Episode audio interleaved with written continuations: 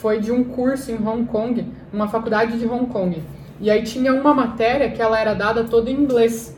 Tudo em inglês, material, professor, tudo em inglês. E quando eles. Só que lá em Hong Kong não é todo mundo que é fluente em inglês, nem todos os alunos são fluentes. E aí eles perguntaram, fizeram assim, quem dessas pessoas que estavam matriculadas nessa nessa matéria estariam dispostas a ter gratuitamente um curso paralelo para desempenhar o inglês deles. E algumas pessoas aceitaram, outras não. E aí isso mostrou o mindset de crescimento e o fixo. As pessoas que tinham um mindset fixo não queriam ter o curso de inglês, porque elas já desistiram da matéria no momento que elas viram que era em inglês. E as outras não, elas estavam, poxa, então eu posso me desenvolver no inglês e com isso fazer a matéria e me desenvolver em duas áreas, entendeu? Então enxergavam oportunidades.